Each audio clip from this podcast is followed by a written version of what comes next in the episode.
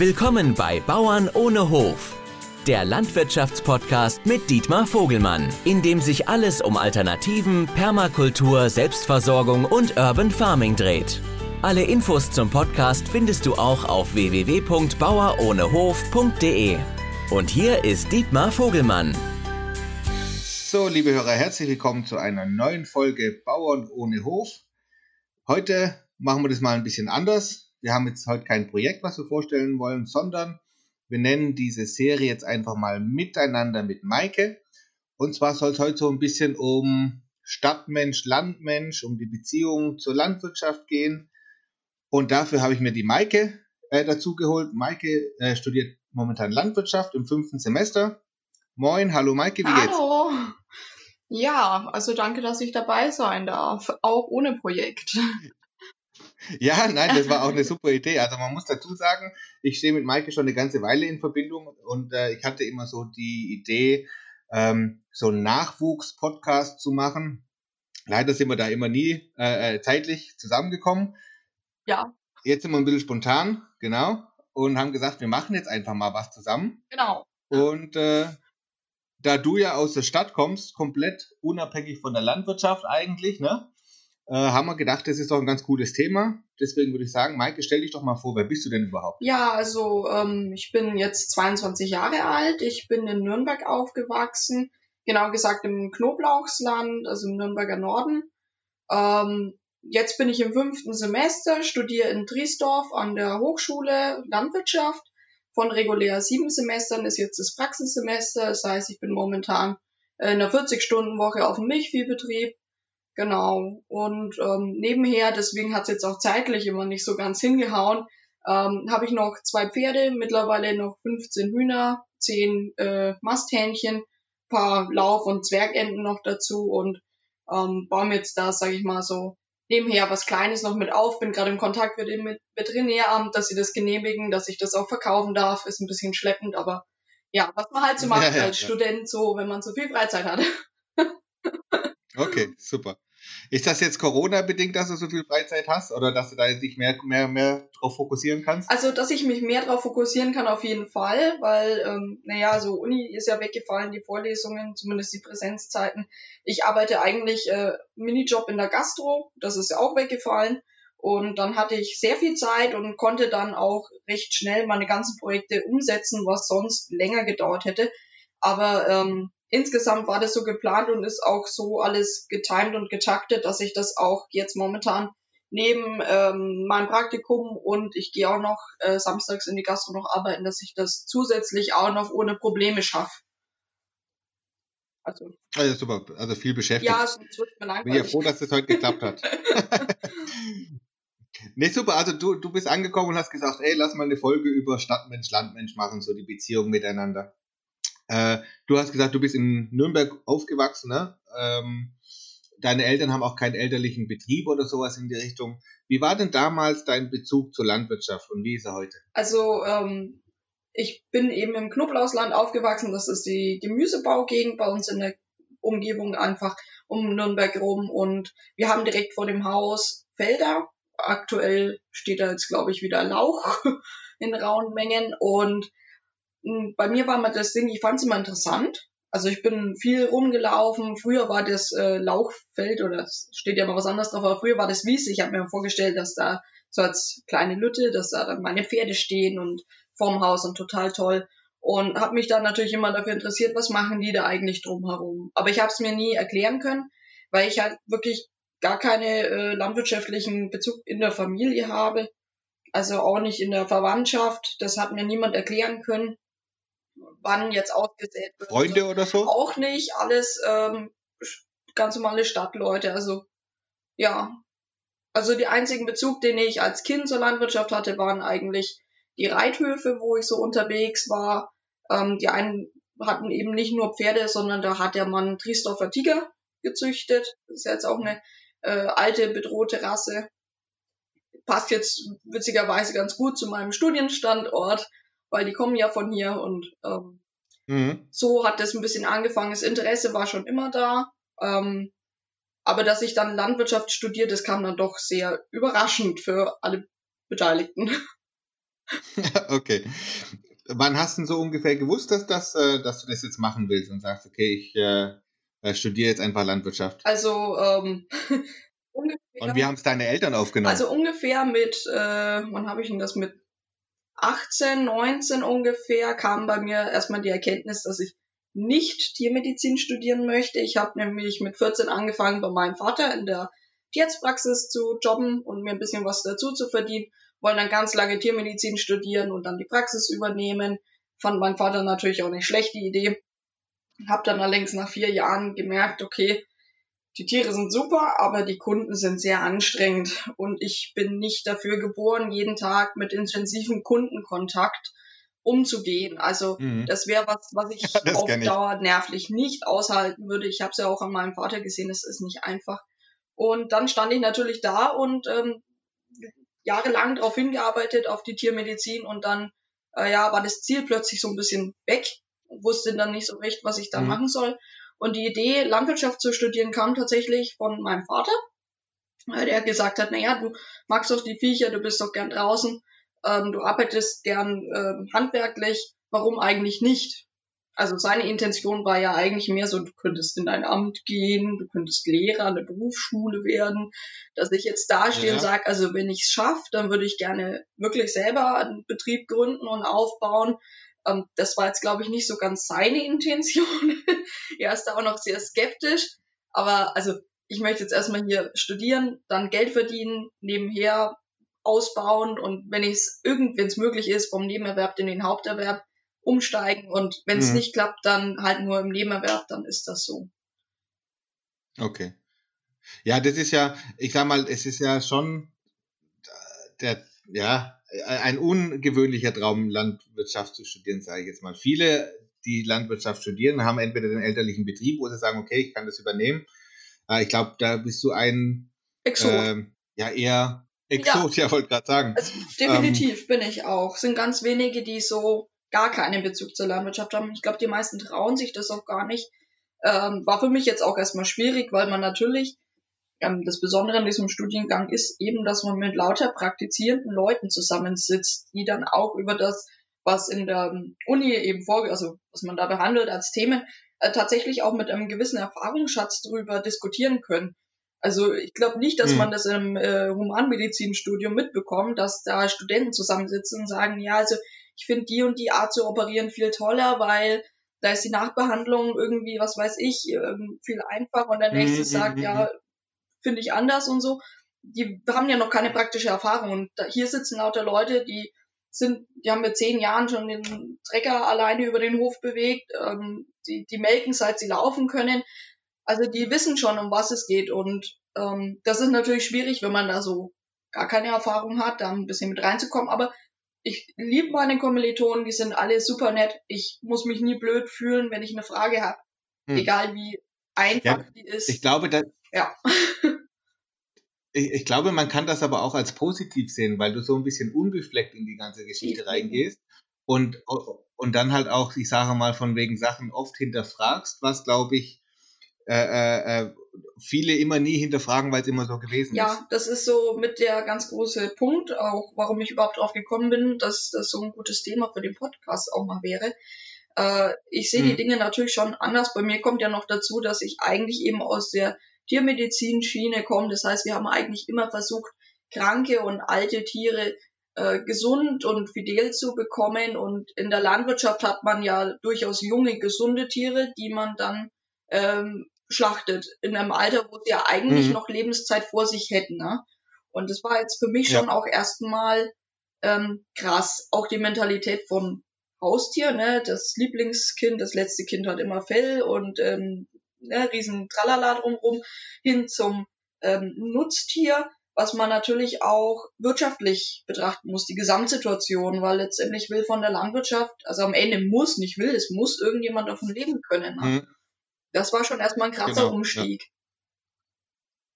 Ja. Okay. Und ähm, wirst, also du wirst, wirst du schon, schon so ein bisschen als Außenseiterin angeguckt oder, oder schon so von wegen, okay, das ist cool, dass sie das ausprobieren will oder nicht ausprobieren, sondern dass sie äh, sich darauf einlässt und alles drum und dran. Hören dir dann die anderen auch zu, wenn du, wenn du irgendwie kritisch nachfragst? Ja, doch. Also wir unterhalten uns da sehr viel drüber, weil auch ähm, viele meiner Kommilitonen eben diese andere Sichtweise schon auch schätzen und ich dann auch oft so Sachen äh, ja bringe, wo die gar nicht drüber nachgedacht hätten oder ähm, ja, wo, mhm. was sie vielleicht auch gar nicht den Punkt gar nicht wirklich verstehen, sage ich mal, weil der ähm, mhm. so ein bisschen Kommunikationsproblem, dass der Landwirt ähm, die gleiche Frage oder Aussage ganz anders aufnimmt als jetzt so ein äh, Stadtmensch. Mhm. Und es ist, wir diskutieren da sehr viel drüber. Also unsere Hochschule setzt auch sehr viel dran, äh, dass man auch über die Landwirtschaft an sich reflektiert. Wir hatten da letztens einen Vortrag von Christian Dürnberger, ich weiß jetzt nicht, äh, ob der so bekannt ist, ist ein, ein Philosoph, der sich eben mit der Ethik in der Landwirtschaft beschäftigt und der hat seinen Vortrag gehalten und das war sehr, sehr interessant zu sehen, wie die Leute, also da waren nicht nur Landwirte anwesend, sondern auch Umweltsicherer oder so und wie dann die verschiedenen mhm. ähm, Gruppen mit verschiedenen Hintergründen und Einstellungen auf diese Aussagen dann so reagieren. Okay. Also es, es, es ist ja so, dass die, also das Problem ist ja, dass die Städter und die Bauern nicht so wirklich zusammenfinden, habe ich immer oft den Eindruck. Die Städter, die wollen immer mehr wissen, wo die Lebensmittel herkommen und die Landwirte sind halt eher so ein bisschen zurückhaltender und äh, nicht wirklich, die kommen nicht so wirklich aus sich raus oft und sind eher unter sich. Ja. Wo, wo, wie, wie kann man das zusammenbringen? Ähm, also ich glaube, erstmal muss man dazu auch sagen, dass äh, Landwirte, das klingt jetzt erstmal so negativ, die sind gerne unter sich und die wollen nicht reden und äh, die kriegt man nicht aus der Reserve. Nee, ja, das glaub, war jetzt nicht so gemeint, ja. aber man muss auch mal sehen, dass ja. so ein Landwirt, egal was er tut, muss man einfach so sagen, der kriegt immer eine auf den hm. Deckel, dauernd. Der kann sich, mhm. selbst, ähm, es gibt da ganz tollen ähm, Betrieb, die haben Aktivstallschweine, also nicht nur Strohschweine, sondern wirklich mit enorm viel Platz und ähm, also besser ja, ja, in ein Paradies für diese Schweine, ja, wo die leben. Und mhm. obwohl die sich wirklich alle Mühe geben, das so paradiesisch zu gestalten, in den Facebook-Kommentaren gibt's nicht nur Lob, da gibt's auch ganz viel. Ähm, aber am Ende werden sie ja doch getötet. Punkt. So ja, vollkommen das, egal, ja. was ihr sonst mhm. macht, ist eigentlich ist vollkommen wurscht, das ist immer, immer scheiße, so ungefähr. Und ähm, na, das, das ja, und äh, wenn man dauernd eine auf den Deckel kriegt, dann hat man natürlich auch keine Lust mehr, sich da irgendwo in diese Öffentlichkeit rauszubewegen, weil man weiß, egal was man sagt, egal was man macht, man kriegt immer eine drauf. Das finde ich sehr schade. Ja. Weil dann natürlich erstmal kollektiv alle den Kopf einziehen, sagen, wisst ihr was, Leute, ja. nicht mit uns, ähm, haben wir keinen Bock drauf auf die Diskussion, wir haben genug zu tun, ich habe keine Zeit zu diskutieren und ja, das ist ein bisschen schade. Gleichzeitig ähm, haben natürlich in meinen Augen die Konsumenten auch ein Recht darauf, zu wissen, wo die Lebensmittel herkommen. Weil ich meine, wir nehmen die ja auch zu uns. Das ist ein wichtiger Teil äh, für unser Leben, ne, für unsere Gesundheit, unser Wohlbefinden und auch für mhm. unsere, unser moralisches Befinden, weil sich ja doch sehr viele Leute immer mehr damit beschäftigen, welche Auswirkungen hat es auf ähm, die, die Tiere, das Tierwohl, die Umwelt, ne, Ressourcen, die, das Klima, alles. Und das ist natürlich blöd, wenn die Leute Forderungen und Wünsche haben, auch ganz viel nicht wissen, aber niemanden zu mhm. fassen kriegen, der es ihnen ernsthaft erklären könnte, weil halt auch viele so ein bisschen diese Haut drauf Mentalität haben. Und wenn man ihn dann steckt, ja, auf ja, ja. welchem, welcher Meinung, auf welchem Wissen basieren eigentlich deine äh, Aussagen, die zum Teil sehr beleidigend sind, dann merkt man, der, das Gegenüber hat überhaupt keine Ahnung von dem Thema, haut aber erstmal mhm. drauf. Ja, die, ja, ja, aber das ist, das ist leider die, die heutige Gesellschaft. Ich, ich merke das bei mir auch sehr häufig. Ähm, ich bin auch Quereinsteiger und habe eigentlich so mit äh, relativ wenig zu tun und habe jetzt auch, wie gesagt, ich habe äh, mehr oder weniger in, in, vor einem Jahr oder sowas, ein bisschen länger jetzt damit angefangen. Und mein erster Kontakt war auch ein Landwirt hier. Ne? Und der war super freundlich und der hat mir, der hat mir geholfen. Das, das hätte kein anderer gemacht. Ja. Und äh, ich glaube, man muss einfach auf die Leute zugehen und ähm, mit, äh, mit ich, ich nenne das immer mit so mit gesundem Menschenverstand, so wie man mit, so wie man in Wald schallt, so schallt heraus. Genau, das ist es. Und Und, das äh, ist auch das, was ich jetzt ja. erlebe. Also ich gehe ja sehr, ne, also sehr frei zu von ganzen Kommilitonen hin und es ist wirklich egal, neben mhm. wem ich sitze. Ich meine, von 120 Leuten kenne ich auch nicht alle, aber egal neben wem ich sitze, wenn ich eine Frage habe, ich kann mich immer rüberlehnen und sagen, ey du, sag mal, worum geht's denn eigentlich oder was ist XY? Mhm. Und jeder hilft mir, ausnahmslos, jeder. Und ich ja. glaube, das hat man nicht überall und eigentlich Landwirte machen ihren Job ja sehr gern. Also in meinen Augen manchmal auch ein bisschen zu gern. äh, ja, sonst würde es wahrscheinlich bald gar Genau, sonst würden sie es nicht machen. Also zumindest nicht zu den ähm, Preisen und Löhnen, wie sie es jetzt machen. Aber hm. ähm, die lieben ihren Beruf. Und wenn man die darauf anspricht und nicht mit Vorwürfen und du machst alles total doof und das ist alles mies, sondern wirklich mit ernsthaftem Interesse, die erklären das und die fangen wegen mir auch bei Adam und Eva an mit dem Erklären, wenn die merken, okay, der andere, der hat wirklich mhm. so große Wissenslücken, der Interesse dran, ja, ja. Interesse und will es verstehen, dann stehen die auch. Also ein Kommilitone zu mir hat auch mal gesagt, am liebsten würde ich mich einfach mit dem Schild mitten in die Innenstadt stellen, wo draufstehen, ich bin Landwirt, fragt mich aus. Und das fand ich eigentlich eine mhm. echt coole Sache, das Problem wiederum mhm. ist wieder, dass solche Sachen eher über irgendwelche Verbände laufen. Ähm, sei es jetzt, äh, dass der Bauernverband da irgendwas ins Leben ruft oder Agrarscouts. Also es gibt da schon ähm, Initiativen, sage ich mal, die genau das machen.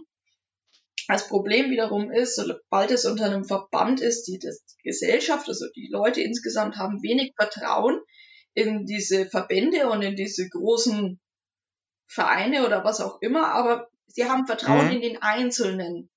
Und Landwirte sind aber ja, auch nicht gewillt, allein dahin zu stapfen und zu sagen, ich bin jetzt hier ein Landwirt, äh, ne? sondern die äh, treten mhm. auch gerne, ich meine, weil sie auch so oft eben auf den Deckel kriegen, auch gerne im Rudel auf und dann meistens wieder im Verband, mhm. was dann wieder eher Misstrauen ähm, erweckt bei den Leuten. Das ist so ein bisschen mhm. der Teufelskreis. Ja, da, ja, ja, das stimmt. Ich glaube, da müsste man eher mal in, in den Verbandskisten aufräumen weil ich glaube, das ist auch die, die, die, äh, ich sage mal, diese Negativauslegungen oder dieses äh, Anschauungsbild, das ist auch oft äh, nicht wirklich verkehrt. Also ich sag, das hat schon einmal so, so, so einen komischen Beigeschmack ab und zu mal. Ne? Ja, und äh, das ist und, ja das mit dem äh, Bauernverband. Da kommen die Leute und sagen, äh, der Bauernverband und die haben doch bisher nur Kacke gemacht und man braucht doch nicht meinen, dass alle hm. Landwirte mit dem Tun des Bauernverbands total äh, d'accord sind. Also die sagen nicht, das ist total super, was sie machen. Aber es ist halt ähm, ja. das größte repräsentative ähm, Vereinigung, genau. sage ich mal, ja. und die stehen halt da und sagen, ja, wir sind die Stellvertreter und haben aber ein, also zum, also in der Bevölkerung ein eher schlechtes Image. Und also ein Image aufpolieren, das ist eine ganz schwierige und hm. langwierige Sache und es ist nicht einfach und gerade, das muss man sagen, Landwirte sind im Marketing, also sie sind gut in der Produktion, das muss man ihnen lassen, das können die super, ja, ja, aber Marketing ist bei ganz vielen einfach nicht ihre Stärke. Also kann man auch keinem übel nehmen, ne? nicht jeder kann alles, ne? Also, ja, ja, klar. Aber ich, ich sage mal so, ich, wie gesagt, ich bin jetzt auch Quereinsteiger und ich habe das, äh, ich, ich äh, äh, gucke da so ein bisschen. Äh, ich komme immer tiefer in die, in die Materie mit rein, bin aber schon noch längst nicht so dabei, wie, wie, wie man das vielleicht erwarten würde. Auf jeden Fall, mein, ich habe gelernt, ich, also ich habe, äh, äh, was habe ich studiert? Ich habe Hotelmanagement studiert hm? und äh, ähm, habe gelernt, dass man sich nicht von einem Produkt abhängig macht. Und, und bei vielen Landwirtschaften oder ja, ist es so, dass, okay, ich habe Ackerbau, ich habe äh, Tierbetrieb. Wenn ich Tierbetrieb habe, habe ich nur Schweine oder Kühe oder, oder was auch immer.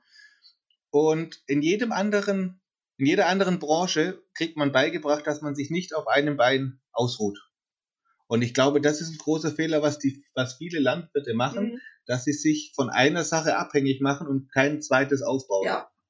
Ja, also wir, also früher war das, also was heißt früher, ist noch gar nicht so lange her, aber recht lange auch, ähm, bis vor ein paar Jahren haben sie ja auch immer gepredigt, Wachstum, Größe ist die Zukunft, hm, ne? Größe genau. macht Sicherheit und äh, blablabla, ihr müsst alle wachsen. Ähm, mittlerweile kriegen hm. wir in Triesdorf Gott sei Dank auch ähm, gelehrt, dass Wachsen für manche Betriebe sinnvoll ist, aber eben nicht für alle.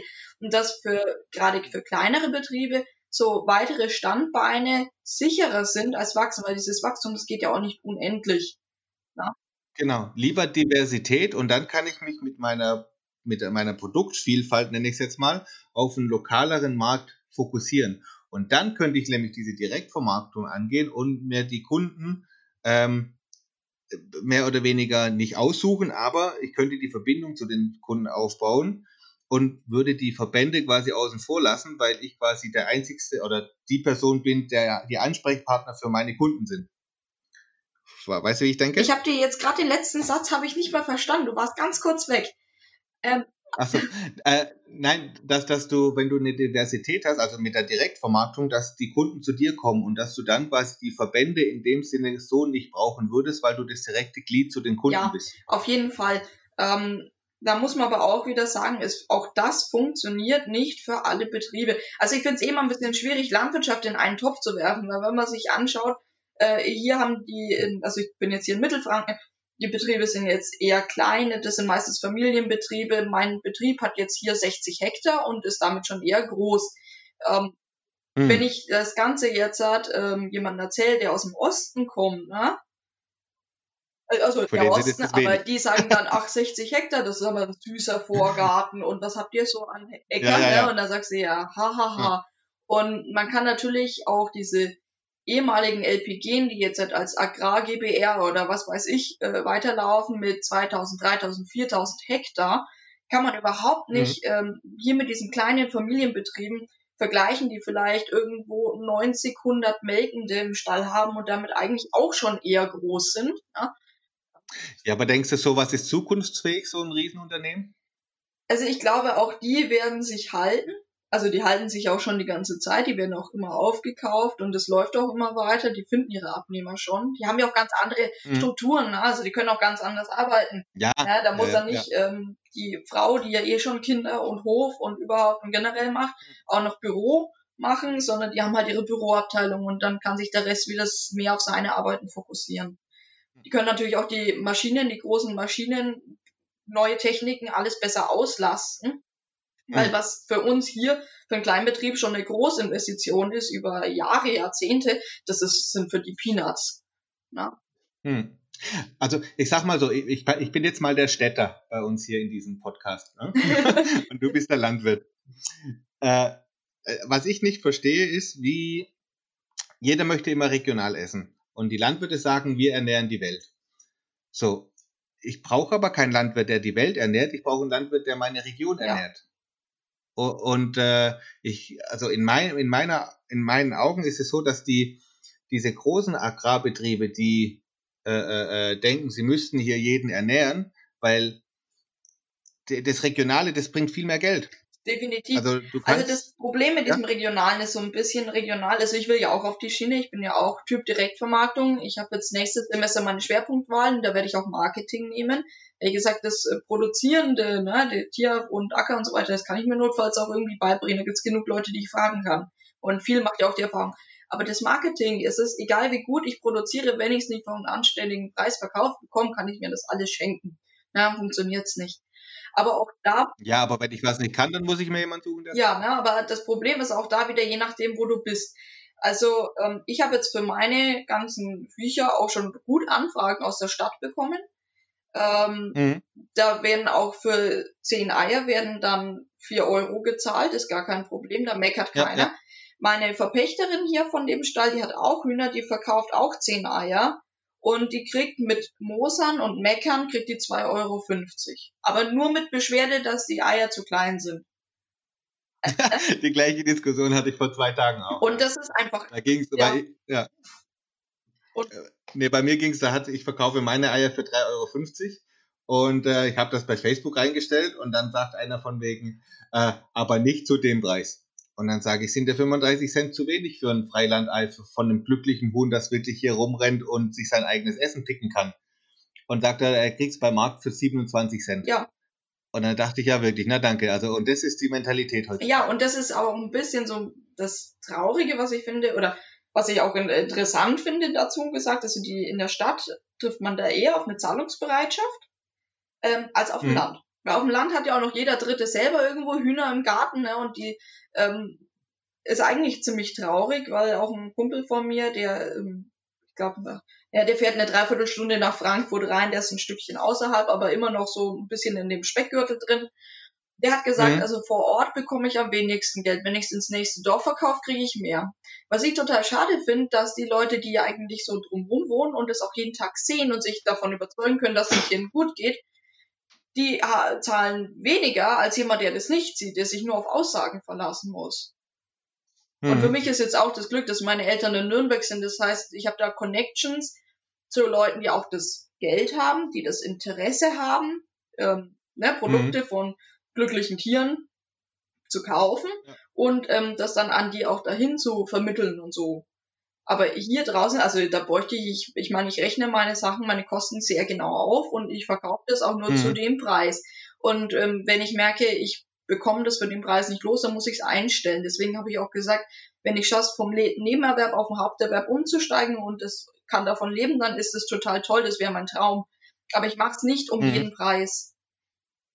Ja. Und das mache ich auch jetzt ja, nicht. Ja, ne? deswegen. Ne? Genau. Und das wieder. Ich finde, gute Lebensmittel sind richtig. was wert. Und, und, und die Arbeit, die dahinter steckt, die muss ja auch irgendwie mal äh, geachtet ja, werden. Ja, definitiv. Und ähm, das ist ja auch Wertschätzung. Und da ist so wieder so ein, so ein Mittelding. Also sicherlich taugt die Direktvermarktung nicht für jeden Landwirt. Also ich finde es immer schwierig, wenn man sagt, ja, dann mach halt Direktvermarktung. Und dann sagt er, ja, ich bin hier irgendwo im Nirgendwo. Mein Dorf hat äh, mehr mhm. Kühe als Einwohner und die nächstgrößere Stadt, da fahre ich vier Stunden in eine Richtung. Ähm, ja, Wie soll ja, ich denn das machen? Finde ich voll verständlich, dass der dann sagt, er muss das irgendwo anders hin verkaufen. Ne? Aber mhm. ich finde wiederum, dass die, die eben in Stadtnähe sind, sich das durchaus auch mehr zunutze machen könnten.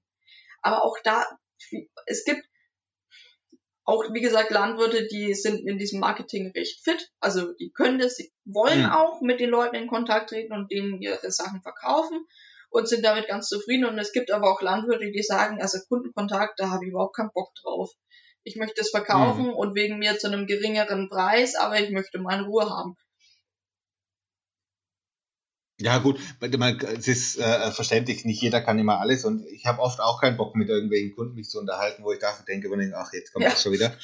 Ähm, äh, aber äh, ja gut, es kommt halt darauf an, okay, wenn ich damit zufrieden bin mit dem, was ich tue, warum nicht? Dann kann man sagen, okay, man optimiert so ein bisschen ein paar Arbeitsschritte hier und da und versucht dann halt die Kosten zu sparen. Ja, definitiv. Und ähm, was ich mir aber auch oft denke, oder was ich sehr schade finde, dass sich Landwirte äh, nicht zusammentun und sagen, okay, wir machen jetzt einen gemeinsamen Laden. Jetzt vielleicht gar nicht auf dem Hof, weil wir sind zu weit draußen. Ne? Ich meine, das ist auch immer so ein Ding, wenn dieser Hofladen eine halbe Stunde außerhalb von der Stadt ist. Wenn man Glück hat, ist man in so einer ähm, touristischen Regionen, wo die Leute gerne zum Spazieren hingehen. Also das haben wir in der Nähe von Nürnberg. Fährst eine halbe Stunde raus mit der ganzen Bagage, äh, dann gehst du da irgendwie eine Stunde lang spazieren, dann gehst du schön was essen und dann gehst du noch in den Hofladen, kaufst was und fährst heim, hast du schönes Wochenende gehabt. Ähm, hm. Dann hast du Glück. Aber wenn du natürlich nicht nur, also wenn du blöd liegst, in Anführungsstrichen, und da kommt keiner raus, also wenn, dann müsste der nur deinetwegen eine halbe Stunde aus der Stadt rausfahren und dann kriegt er bei dir aber auch mhm. nicht seinen gesamten Einkauf, sondern nur ein paar Sachen. Ich ja, kann ja, ja. auch ja, man muss sich ja schon zusammen. Ja, ne, also ich kann es auch niemanden verübeln, der eine äh, 40-Stunden-Woche hat, zwei Kinder zu Hause, vielleicht noch einen Hund, der Gassi gehen will, muss noch einkaufen, Haushalt, dass der dann vielleicht nicht eineinhalb Stunden dafür aufwenden will, irgendwo fünf, sechs Produkte zu kaufen und danach noch in den Supermarkt zu rennen, dass er den Rest auch noch kriegt. Mhm. Obwohl es natürlich, also wenn man den Aspekt äh, so sieht, ne, so ähm, möchte ja Regionalität, ich möchte meine Landwirte mhm. vor Ort unterstützen für die Umwelt und so weiter und so weiter, ist es, wäre das natürlich schon, sage ich mal, ethisch korrekt daraus zu fahren. Das Problem ist nur ethisch korrekt und praktisch, es sind immer zwei Sachen ja. und es praktisch gesehen macht ja. das einfach keiner. Punkt. Also, oder ganz wenige, sage ich mal. Ne? Und das also, finde ich, dass ja? die Landwirte sich zum Beispiel aus dem Umkreis zusammentun müssten und sagen, okay, und jetzt bauen wir einen Laden in der Stadt beim Kunden, ne? Nicht der Prophet zum Berg, der Berg kommt jetzt zum Propheten. Ähm, wir schließen uns zusammen, bauen da einen Laden auf, wir stellen da Leute ein, die den Verkauf machen, weil Landwirte haben meistens nicht die Zeit, äh, nebenher noch mhm. woanders arbeiten zu gehen. Also diese Hofläden leben ja, ja auch ja, meistens nur von diesem Eh-Da-Faktor, weil die Oma ja eh da ist, die kann dann ja auch den Laden ja, machen. Das funktioniert dann natürlich nicht mehr. Ähm, aber ich glaube schon, dass ich das auch rechnen würde, wenn die in die Stadt gehen würden. Weil dann ja viel mehr Leute auch kommen, weil das ja kürzer Mhm. ist. Ne? Es liegt am Weg, du fährst eh vorbei, springst mal raus. Ja, Ja, ja, ich denke, es kommt auch immer so ein bisschen drauf an, was ist denn dein Produkt. Also wir haben hier bei uns am Wochenende ist immer Gemüsemarkt und alles drum und dran, ne? Und äh, als Gemüsehof, sage ich jetzt mal, hast du wahrscheinlich bessere Chancen, in der Stadt irgendwas zu verkaufen oder auf einem Markt, mit einem Marktstand oder irgendwas in die Richtung, wie wenn du jetzt einen Viehbetrieb hast. Wobei auf der anderen Seite, wir haben ja auch einen Metzger, der hat eine, einen Schweinebetrieb, die kommen hier auch her Ja. Und haben einen kleinen Marktstand. ja, also das läuft Ja, eigentlich ja. auch nicht schlecht. Also wenn man das gut vermarktet, gut an den Mann bringt, dann, dann zahlen die Leute auch äh, entsprechende Preise für das Produkt. Also ich finde da, ich glaube, also Rindfleisch und sowas, es geht immer gut. Ich kenne einige, die haben Schlachttage, so ein, zweimal im Monat. Und da ist dann auch so ein ganzes Rind innerhalb von einem Tag verkauft. Ja, ja, ja. Also, gut, es gibt ja heutzutage, ich habe jetzt letztens auch eins von, von unserem Landwirt gekauft, ne, so ein Rind, und die machen halt ihre Pakete zusammen.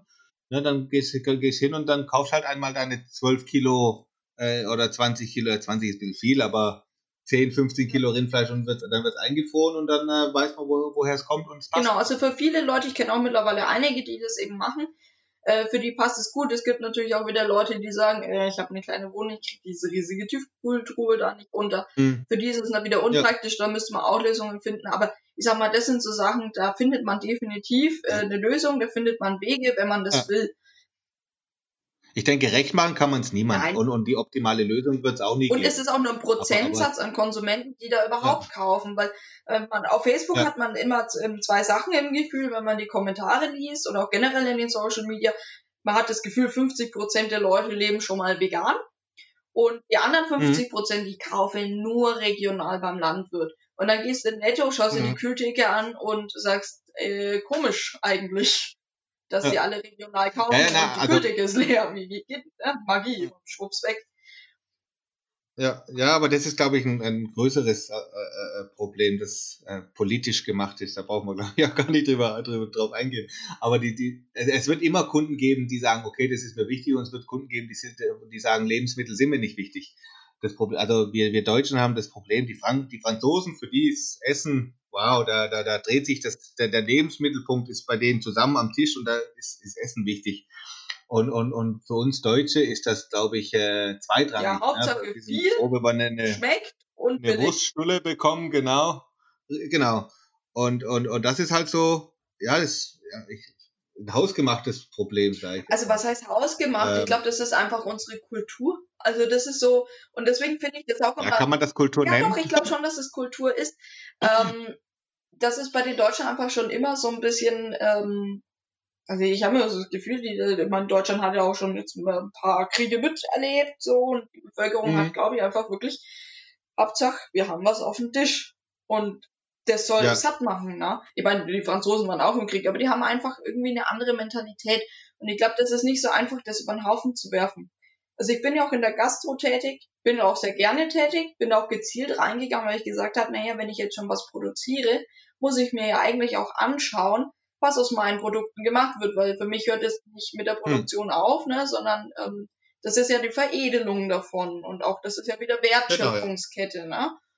Und ähm, da ist es jetzt, wir sind hier eben ein bisschen am Land, wir sind zwar eine sehr touristische Region, aber sobald das Schnitzel mehr kostet als irgendwo 12,50 Euro, geht das Gemecker los, Mhm. das ist viel zu teuer Mhm. und auf dem Land darf der Schnitzel ja sowieso nichts kosten. Und man fragt, naja, Hm. wo denn jetzt, äh, früher war das vielleicht der Unterschied, weil am Land hast du halt wirklich noch selber deine Schweine im Hof gehabt und hast das Schweinefleisch kaufen müssen. Da hast du es natürlich vielleicht selber billiger anbieten können.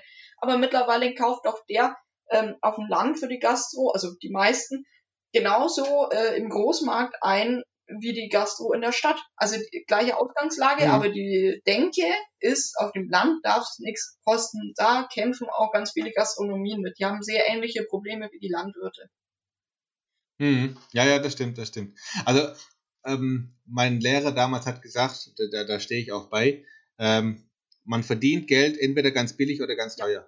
Dazwischen, dazwischen hast du Riesenprobleme. Ja. Das ist Und äh, das ist bei der Gastro so, das ist bei der Landwirtschaft wahrscheinlich genauso. Und äh, problematisch ist, wenn, wenn, wenn sich Betriebe miteinander vergleichen lassen. Also gerade, du hast gerade gesagt, Schnitzel mit Pommes darf so und so viel kosten, weil es halt beim Nachbarn genau, weil der genau das gleiche Ja. hat. Ne? da ist wieder die Diversität. Wenn ich etwas anbiete, was der andere nicht hat, dann kann ich einen ganz anderen Marktpreis dafür anfragen. Ja. Weil die Vergleichs Ver Vergleichbarkeit nicht so wirklich Ja. da ist. Also ich habe letztens was gelesen, zum Beispiel, das, das ist ein, ich weiß gar nicht, wo das ist, aber das ist ein Bäcker, der möchte zurück zu seinem handwerklichen Bäckereibetrieb mit äh, äh, Getreidearten, wo man damals angebaut hat, die es heute gar nicht mehr so Hm. gibt. Hier bei uns im, im Schwabenland, da gibt's die Linsen, die äh, Heckengäu-Linse, ne, die wurde lange nicht mehr angebaut. Da gab's jetzt vom, vom äh, ähm, äh, Ministerium sogar äh, äh, Unterstützung, dass das wieder äh, äh, größer angebaut wird. Und äh, das sind so Sachen, wenn ich das als Landwirt anbaue, solche Sachen, dann habe ich ein Alleinstellungsmerkmal erstmal. Ja. Ne? Und, äh, und ich glaube, darauf muss man viel, viel mehr pochen, dass man sagt, okay, ich mache etwas, auch wenn es ein bisschen riskanter ist, auch wenn es vielleicht so ein bisschen die unsichere Schiene ist, aber äh, äh, ich probiere das jetzt mal aus. Ich brauche ja nicht immer gleich meine ganze Fläche dafür Ja. verwenden, aber zumindest mal ne, ein, ein, Teil davon, um zu sehen, wie funktioniert denn das? Oder funktio würde das funktionieren? Genau, mein Vater sagt auch, man Also ähm, ne- Teil, die Großteil von seinem Geld muss man sichern und man muss auch immer ein bisschen in Anführungsstrichen Spielgeld haben, Ja. womit man da ein wenig rumprobiert. Ne? Und ähm, ich glaube aber auch, So ich bin der festen Überzeugung, dass in der, sich in der Landwirtschaft in den nächsten Jahren doch einiges tun wird, weil das durchschnittliche Alter der Betriebsleiter Mhm. ist äh, momentan bei zwei, also liegt bei 52 Jahren. Also ist recht hoch. Und wenn man bedenkt, dass er Junglandwirt bis zum 40. Lebensjahr geht, ich hätte gedacht, Junglandwirte geht bis Ja, das ist 25 geil. oder so. Nein, bis 40. Na gut, da Ja, bin ja, ich ja. lange jung. Ähm, na, äh, aber man muss sagen, also ich kenne jetzt natürlich nicht den Querschnitt, sondern nur die Leute, die auch Mhm. studieren, gewisse Bildung haben und gewisses Bildungswissen. Äh, andersrum, ja, Wissen auch jetzt, äh, aber auch einen gewissen Bildungsdurst. Aber bei denen bin ich mir hundertprozentig sicher, da wird sich was ändern in der Landwirtschaft, weil ich glaube, man trifft in ganz wenigen Studiengängen so viele offene Leute, die sich so viel informieren, die so viel verändern wollen. Ich glaube, die Mhm. Alten sind da so ein bisschen so, das haben wir schon immer so gemacht und äh, wir haben jetzt Ja, vielleicht, ja, ja, ich meine, kann ich auch verstehen, mit 60 Jahren einfach nicht mehr Bock, da ein riesen Risiko einzugehen, weil es jetzt meine, jetzt bauen sie halt Linsen an. Wenn die schon seit 40 Jahren mit Weizen und Roggen und Gerste äh, ganz sicheres Ding gefahren sind, äh, kann ich ja auch keinem übernehmen. Ne? Ja. Aber die Jungen, die sind da durchaus motiviert und engagiert. Und ähm, ich finde auch, dass jetzt unsere äh, Hochschule da auch sehr viel, ich weiß jetzt nicht, wie es bei anderen ist, ich gehe mal davon aus, es ist ähnlich, aber bei uns wird da schon auch viel investiert in ähm, neue Wege. Na, also Mhm. Kenntnisse, neue Wege, werden ganz viele Sachen vorgestellt, Aquaponik und auch ähm, diese, na, wie heißt's, wo ist die Bäume? Agroforstsysteme und sowas ja, ja, ja. was jetzt auch alles schon so ein bisschen in den Podcast kam, ne? Und solche Themen werden bei uns durchaus aufgegriffen. Ähm. Und dann auch immer so Sachen, diese Artenvielfalt, alte Sorten, alte Rassen, was kann ich machen, Vermarktung. Und ähm, wir, ich war jetzt halt eben bei einem Kumpel in Frankfurt und von dem ein sehr guter Kumpel, der baut Süßkartoffeln an. Also der probiert sich jetzt hat momentan auf vier Reihen nur, ne, mal ausprobieren Mhm. äh, klappt aber ganz gut. Abnehmer findet er immer und jetzt will er es mal auf einem halben Hektar probieren. Ist damit sicherlich einer der Pioniere in Deutschland, was Süßkartoffeln haben noch nicht viele. Ist Mhm. auch nicht ganz einfach, wenn man sich das Gestrüpp mal anschaut. Aber auch der geht natürlich neue Wege und ich äh, glaube schon, dass auch Bereitschaft da ist, für eine Süßkartoffel aus der Region mehr zu bezahlen, als jetzt eine, die eingeflogen ist. Also ne, das ist gutes Ja, Werbematerial und so und ähm, da hat er den anderen was voraus. Ja, nee, und, und ich denke, dass, dass man solche Innovatoren und auch, auch Pioniere auf jeden Fall auch braucht. Das ist ja auch mit ein Grund, warum ich gesagt habe, ich will diesen Podcast gerne machen. Weil weil es, es gibt so viele, ja, es gibt so viele äh, interessante Themen und Projekte, wo man einfach denkt, von wegen, da denkt man eigentlich so auch als Konsumer gar nicht so wirklich nach. Ne? Ja. Und äh, da, also ich versuche so ein bisschen so das Bindeglied zwischen Konsumer, also Verbraucher und, und, und, und Landwirt und, und, und finde es auch echt spannend, was, was viele Leute auf die Reihe bringen. Ja. Und äh, ist spannend auf jeden Fall. Und ich, ich, es freut mich zu hören, dass sich da immer mehr tut und, und dass man da doch so langsam in die richtige Richtung kommt. Weil ich finde es ja schade, wenn man echt immer auf, diesen, auf den Landwirt nur rumhaut und Ja. sagt, von wegen, jetzt habt ihr schon wieder Scheiße gebaut und, und, und ihr schon wieder überdüngt und, und, und äh, äh, schlachtet doch mal eure Tiere ein bisschen humaner oder keine Ja, Ahnung und was. das ist immer so, Äh, so ein äh, Ding, so die, diese Faktoren, also ich finde es immer schwierig zu sagen, der ist schuld. Ne? Also immer diese Schuldfrage, die geht mir sowieso auf den Keks. Weil A, es kann sie sowieso keiner definitiv beantworten und B, selbst wenn wir eine Antwort haben, was machen wir denn damit? Was hilft uns denn? Das geht's weiter. Ja. Können wir drauf zeigen und sagen, du sage- warst schuld und ja, jetzt haben wir Ja. halt den Salat. Viel wichtiger ist ja, was Ja, machen wir draus, ne? ja. Und da Ja, einfach genau. zu fördern und ähm, also erstmal den Leuten überhaupt zu zeigen, aufzuzeigen, wie jetzt hier bei uns an der Hochschule, welche Wege, also was gibt's eigentlich, was kann man alles machen, dass die Politik das auch finanziell fördert, weil es ist ein Risiko und ich verstehe jeden, der dann da steht und sagt, würde ich gern, aber äh, ich muss so und so viel abbezahlen, ich habe Schulden weg, Mhm. ich habe Ja, ja, klar. Ja. Möglichkeiten. Ähm, und auch, äh, ja, auch aus der Bevölkerung entsprechendes Interesse dran. Und die Unterstützung natürlich, indem sie es auch kaufen. Wobei in meinen Augen, also so wie ich das in Nürnberg erlebe, was ich angesprochen werde, ob man von mir Sachen kaufen kann, ist in meinen Augen immer noch Mhm. ein ganz, ganz großer Markt, der nicht bedient wird. Wir haben zwar diese Bioläden in Nürnberg, recht viel Mhm. aber die Leute, die da hingehen, sind mittlerweile auch nicht mehr so zufrieden damit, weil die einfach auch merken, äh, Bio ist von bis. EU-Bio ja, ja, ja. vergleichen. Und Okay, ähm, da, es ist ja. nur ein Siegel. Es sagt überhaupt nichts aus, wie derjenige dahinter seine Arbeit dann macht. Und es gibt sicherlich Hm. aus, und ich, also ich bin, ich habe ja konventionellen Zweig gewählt. Ich hatte in einem dritten Semester, glaube ich, die Wahl zwischen konventionell oder ökologisch als Zweig. Mhm. Und eigentlich haben alle gedacht, ich mache den ökologischen Zweig und waren dann sehr verwundert, dass ich doch Konfi jetzt genommen habe. Mhm. Würde ich aber auch immer wieder so machen mit dem Hintergrund, dass ich sage, mit Bio bin ich noch mehr gebunden. Ich habe noch mehr Auflagen, noch mehr Zwänge, noch mehr Regeln. Ich kann genauso gut konventionell machen. Es verbietet mir ja keiner als konventioneller Landwirt äh, so ähnlich zu arbeiten wie zum Beispiel ein Biolandwirt. Also das heißt ja nicht, dass Hm. konventionell alle mit Pflanzenschutzmitteln rausfahren müssen. Wenn der eine sagt, ich will ohne Pflanzenschutzmittel arbeiten, ich arbeite jetzt mit, mit dem Flug wie die Biolandwirte auch, weil ich davon überzeugt bin, dann kann der das genauso machen und ähm, der muss deswegen Genau, sich kein ja. Siegel äh, auf die Stirn pappen lassen. Ja. Und das war jetzt dazu. Also ich bin auch kein Fan von, von äh, solchen Siegeln und, und äh, ähm, Verbände für Bioland und Demeter und die. ja, weil A, es wird übersichtlich, Ich, ich, unübersichtlich, die Leute wissen überhaupt nicht mehr, was genau. jetzt eigentlich. Ja. Und das nächste ist, es versteckt sich alles eben hinter diesen Siegeln.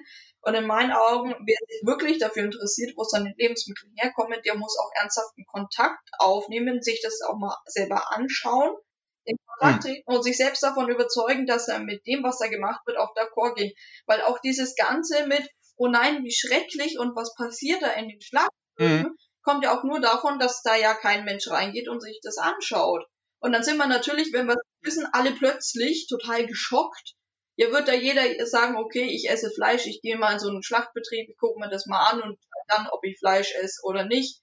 Äh, dann würde die Sache, dann Das- kann keiner mehr geschockt sein, sag ich mal, weil dann hat es ja jeder Das, gesehen. das, das Schlimme ist ja, dass, da- dass daraus nicht gelernt wird. Also die Nachfrage ist trotzdem noch da. Äh, Es Und, äh, interessiert da- auch nicht jeden. Also, also es hat nicht Nee, jeder genau. Geld und es interessiert auch nicht jeden und in der deutschen Mentalität ist es ähm, insgesamt gesehen, ähm, sag ich mal, gesellschaftlich anerkannter, wenn du billige Lebensmittel kaufst, aber in den Urlaub fahren kannst. Das ist vollkommen okay, da sagt Ja, ja, keiner genau. was. Ja. Äh, in anderen Ländern, da wird lieber mehr Geld fürs Essen ausgegeben und dann halt nicht in den Urlaub gefahren. Mhm. Aber das ist auch was, dieser Wandel, das ist was, eben so ganz uralte Mentalitäten, Kulturen, Traditionen, was wir jetzt gar nicht so bewusst leben, sondern so sind wir halt, sag ich mal, ne? so, so leben wir halt. ja, Äh, Ja. Das umzukrempeln, da dieses Bewusstsein zu schaffen, Verhaltensweisen, die ja schon sehr lange so gefestigt sind, über mehrere Generationen aufzurütteln und zu ändern, das dauert einfach. Und da können wir uns jetzt eigentlich nicht ähm, übereinander, je- jeweils der eine über den Mhm. anderen beschweren, dass das jetzt nicht von heute auf morgen geht, weil du kannst einfach nicht das innerhalb von ein paar Monaten oder Jahren auch komplett umkrempeln. Das ist ein Wandel, der viel Zeit braucht. Aber ich glaube, man darf auch äh, dann nicht seinen Kopf in den Sand stecken und sagen, das geht irgendwann mal wieder vorbei, sondern ich glaube, man muss aktiv an diesem Wandel mitarbeiten und dann auch die Geduld und vor allem auch die Kraft aufbringen, andere Leute äh, mitzunehmen und auch mit zu begeistern an, an, Ja. an, an den Sachen, was du machst oder oder oder äh, wie jetzt äh, junge Landwirte, die jetzt Süßkartoffeln ausprobieren wollen oder sowas in die Richtung. Ne? Das ist schon die richtige Richtung. Man darf Ja. aber diese, das kostet ja unglaublich viel Kraft auch. Man darf da nicht aufgeben. Genau. Und, und, und jetzt kommt vielleicht so ein dummes Kommentar bei Facebook, was man sagt, ach, der schon wieder und so, was dann vielleicht so ein bisschen runterzieht oder so. Aber ich glaube, man darf das nicht aufhalten lassen, weil Ja, dumme Menschen immer, gibt's immer. immer und überall. Aber, aber man, man muss wirklich die Power haben und sagen, okay, ich ziehe das durch und äh, ähm, man ist auf dem richtigen Weg. Also in meinen Augen sind wir auf dem richtigen Weg, wenn man sich die Zahlen so anschaut. Also auch Corona hat ja viel Schlechtes, aber auch ein bisschen was Gutes gehabt. Ich glaube schon, dass da das Bewusstsein wieder für Regionalität entstanden ist und wir müssen auch einfach sagen, äh, also in meinen Augen, äh, wir müssen unseren Selbstversorgungsgrad in Deutschland doch durchaus erhalten. Ich meine, wir haben jetzt schon lange Frieden und alles ist super, aber das kann sich auch mal ganz schnell wieder ändern. Ne? Und dann müssen wir selber äh, uns was auch irgendwo versorgen können. Also man macht sich, wenn man keine eigenen Nahrungsmittel hat, unheimlich abhängig. Abhängig, Und ja. äh, allein schon aus, die, also das ist nur ein Grund von vielen. Und das nächste ist einfach, äh, die Leute, wenn die sich wirklich mit diesem ganzen Tierwohl beschäftigen, dann müssen sie auch darüber nachdenken, was will ich eigentlich? Und ich kann nicht sagen, das arme Schwein wird ja am Ende doch geschlachtet und gleichzeitig Fleisch essen. Das beißt sich, ja, weil dann dürfte ich nur noch die Tiere essen, die selber tot umfallen oder auf der Straße überfahren werden. Mhm. Und ich glaube, dass diesen moralischen Clinch, da müssen sich sowohl Landwirte ein bisschen mehr reflektieren über das, was sie tun Mhm. und warum sie es tun vor allem, ne? aber auch genauso gut auch der Konsument mit, was will ich denn eigentlich? Und was kann ich Ja, nicht, weil ich kann nicht Ansprüche bis in die Unendlichkeit stellen und dann am Ende sagen, oh, es kostet ja ein Kilo genau, 50 Euro. Wo kommt das nur her? genau, genau, genau. Das, das stimmt. Also wenn keine Nachfrage da wäre, würde, glaube ich, auch jeder äh, anders produzieren. Richtig, das ist immer ein Ding auf Aber- Angebot und Nachfrage. Und da kann ich das Buch von dem Genau. Christian Nürnberg auch echt empfehlen, sowohl Landwirten als auch Konsumenten. Ich finde, das Buch führt recht gut auf eine Ebene. Hm. Also ich weiß nicht, ob du es hast. Ja. Nee, aber das, ich werde mir das mal angucken. Ja, mach das. Ist wirklich ist auch nicht schön geschrieben. Hm. Das ist gut. Ich lese nämlich nicht so gerne, um ehrlich zu sein. Es sind nur zwölf Kapitel. Es geht schnell. Ah, okay. Das, das geht, alles klar. Ja, Maike, äh, jetzt sind wir ja schon wieder fast soweit. Äh, interessant, sehr interessant. Jetzt habe ich noch zwei, zwei Fragen an dich persönlich. Ähm, zukunftsmäßig, wie läuft's? Bist du zufrieden soweit? Würdest du das wieder tun? Auf jeden Fall. Alles genauso. Nochmal. Nochmal. Welchen Tipp würdest du Leuten geben, die ähnlich wie du bei irgendwo sowas in die Richtung einsteigen möchten? Also ich würde sagen, einfach machen. Also man hat zwar erstmal Angst, wie gesagt, alle haben schon Ahnung und Erfahrung, nur ich nicht. Ähm, das ist natürlich erstmal verschreckend, aber also gerade Landwirte, das ist so ein liebes Volk, mit denen kann man wirklich gut umgehen.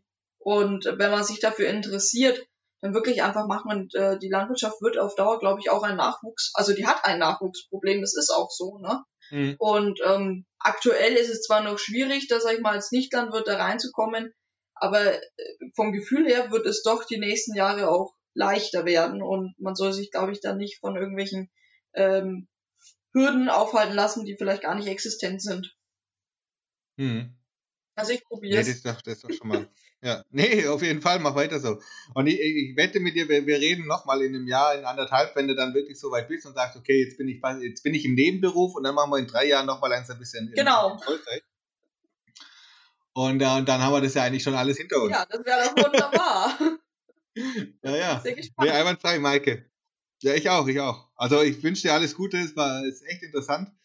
Ähm, bleib so, wie du bist, mach weiter Danke. und ich drücke dir alle Daumen. Dankeschön. Also von mir auch vielen Dank, dass ich dabei sein durfte. Gerne. Hast du vielleicht noch was du da unbedingt noch loswerden willst, Maike?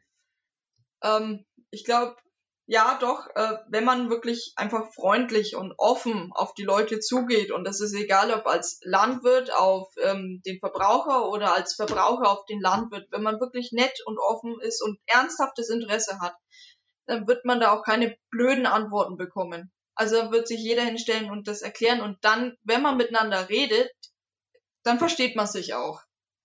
Da bin ich mir Hm. jetzt halt mit der Erfahrung vom Stadtmensch jetzt unter Landwirten, bin ich mir hundertprozentig sicher. Weil mit den Landwirten, mit denen kann man reden, die sind vielleicht manchmal wegen, hm, also manchmal wegen eigen, aber sie sind nett. Also sie sind wirklich Mhm. wirklich lieb und nett. Dann, dann, dann gebe ich auch noch einen Appell an die Verbraucher. Die Verbraucher sollten sich die Mühe machen, dann doch wirklich mal hinterfragen, wo denn die Lebensmittel herkommen, wie, wo was äh, produziert wird. Und die Landwirte, denen wollte ich noch den Tipp geben, seid ein bisschen äh, umsichtig mit euren Städtern. Das sind nicht die, die die, größten, die größte Ahnung von der Landwirtschaft haben. Äh, steht drüber über irgendwelchen blöden Kommentaren und ich glaube schon, dass ihr wisst, wie es besser geht. Ja, da bin ich mir sicher. hab, hab Mitleid. ja, was heißt Mitleid? Hab äh, Verständnis der eine für den anderen. Einfach. Genau, das war das Wort. Hab Verständnis, genau. Ja, das ist ein besseres ja, ich glaube, jetzt haben wir alles, alles klar. Maike. Super. Dann, äh, Maike, vielen Dank nochmal, dass du da, äh, mit dabei warst. Ja. Ähm, wir bleiben in Verbindung. Mach mal, hat Spaß gemacht. An die Hörer. Ja, danke. An die Hörer draußen vielen Dank, dass, äh, dass ihr mit dabei wart. Wir hören uns bei der nächsten Folge, wenn es wieder heißt, eine neue Folge Bauern ohne Hof. Bis dann erstmal. Schönes Wochenende. Ciao. Das war Bauern ohne Hof. Abonniere uns auch auf YouTube und Instagram unter Bauer ohne Hof. Alle Infos zum Podcast findest du auf www.bauerohnehof.de.